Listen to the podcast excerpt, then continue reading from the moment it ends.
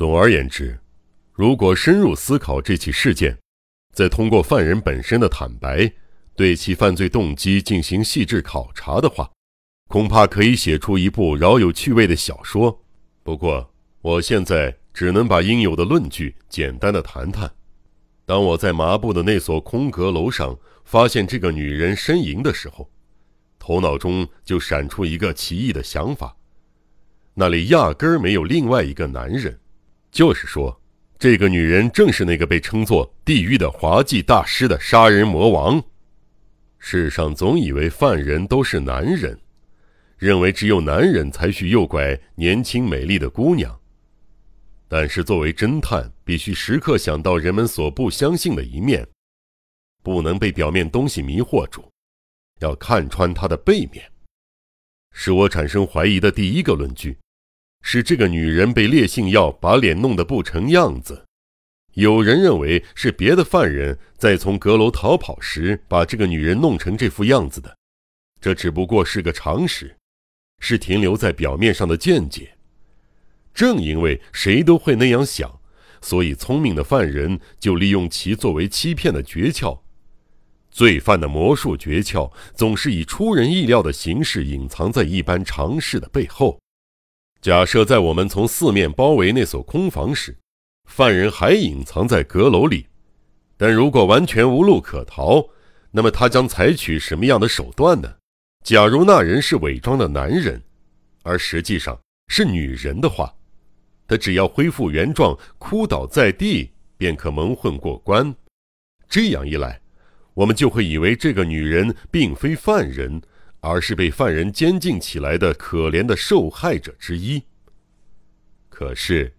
仅仅恢复其女性面目，哭倒在地还不够，因为一旦被看见了脸部，很快就会暴露天机。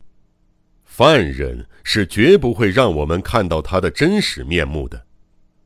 为了摆脱这一难关，犯人确实选择了果断却又残忍的方法，就是自己用自己的手将烈性药撒在了脸上。以上的假设，你们认为怎么样？当然。起先我对此并非确信无疑，只不过设这样一种假说而已。但后来随着推理的不断深入，这一假说一步一步的增加真实性，其他情况全都开始证实了这一点。犯人为什么装扮成化妆广告人？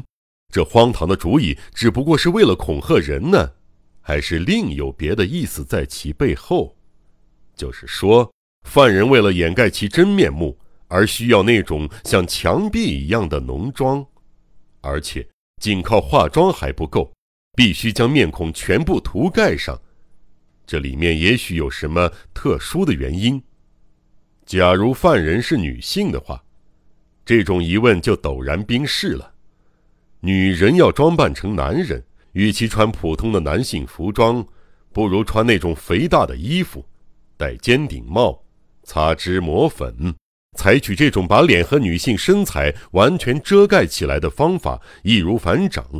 在如此反复思考的过程中，我忽然意识到，本案中的两个异常的一致：楼上的这个女人的脸被损伤的不成样子，这并不是第一次。在这起事件的开头就已经发生过一次类似的情况。被封在那尊石膏像中的野上公子的面孔，不是也被损伤的丝毫辨别不出来本来面目了吗？化妆广告人擦脂抹粉的假脸，犯人自己用烈性药改变自己的面目，还有第一个被害人面孔上那可怕的伤痕，这三者严重的刺激了我的神经，尽管手段不同。但全都是为了掩盖真面目而采取的权宜之计。为什么非要掩盖被害人的原貌呢？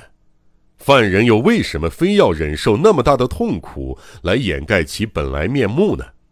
经过仔细思考，我的脑海里浮现出一个奇特的幻影，这是常人难以想象的，也可以说是魔鬼的智慧和疯子的幻想。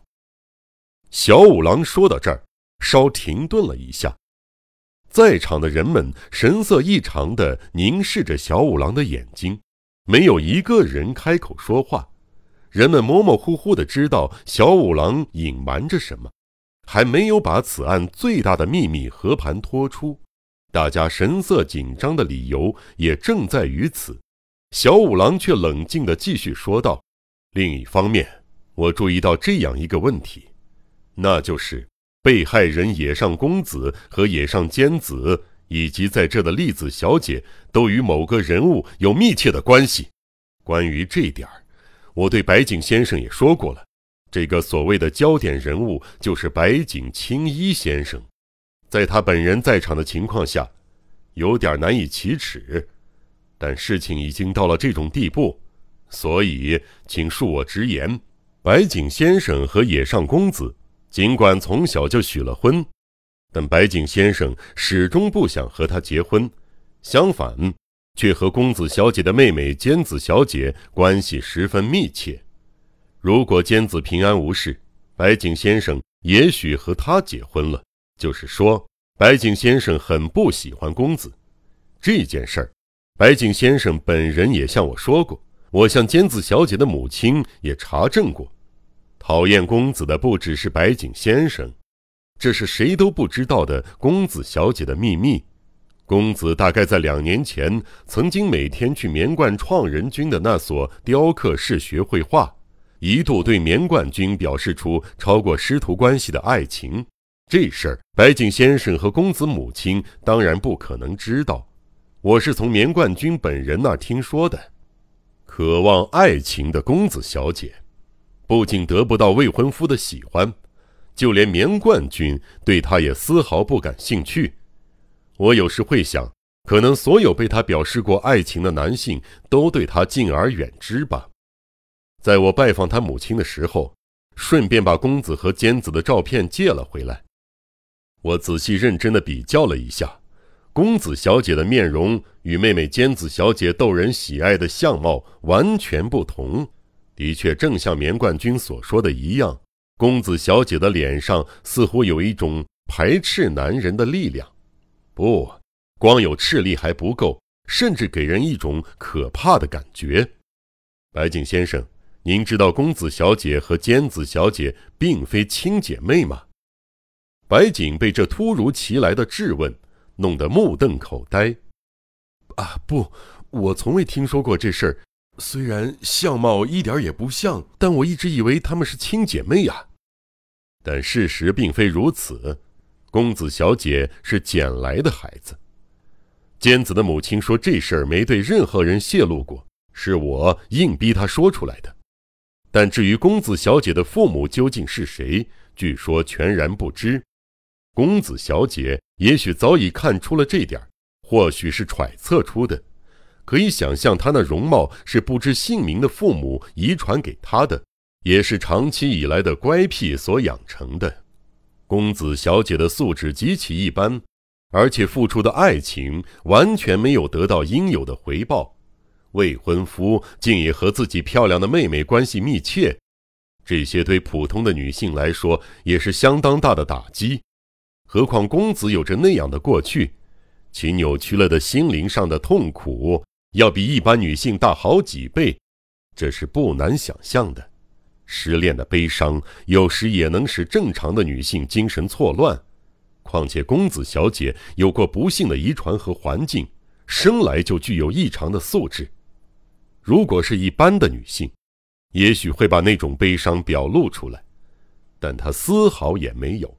由于过分悲伤，便以复仇代替了自杀，听从了恶魔的指使。从此，野上公子不复存在，取而代之的则是地狱的滑稽大师。